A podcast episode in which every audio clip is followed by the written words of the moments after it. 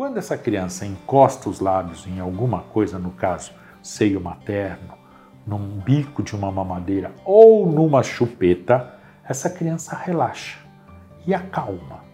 Então, a chupeta tem a função de acalmar essa criança, de fazer essa criança relaxar mais.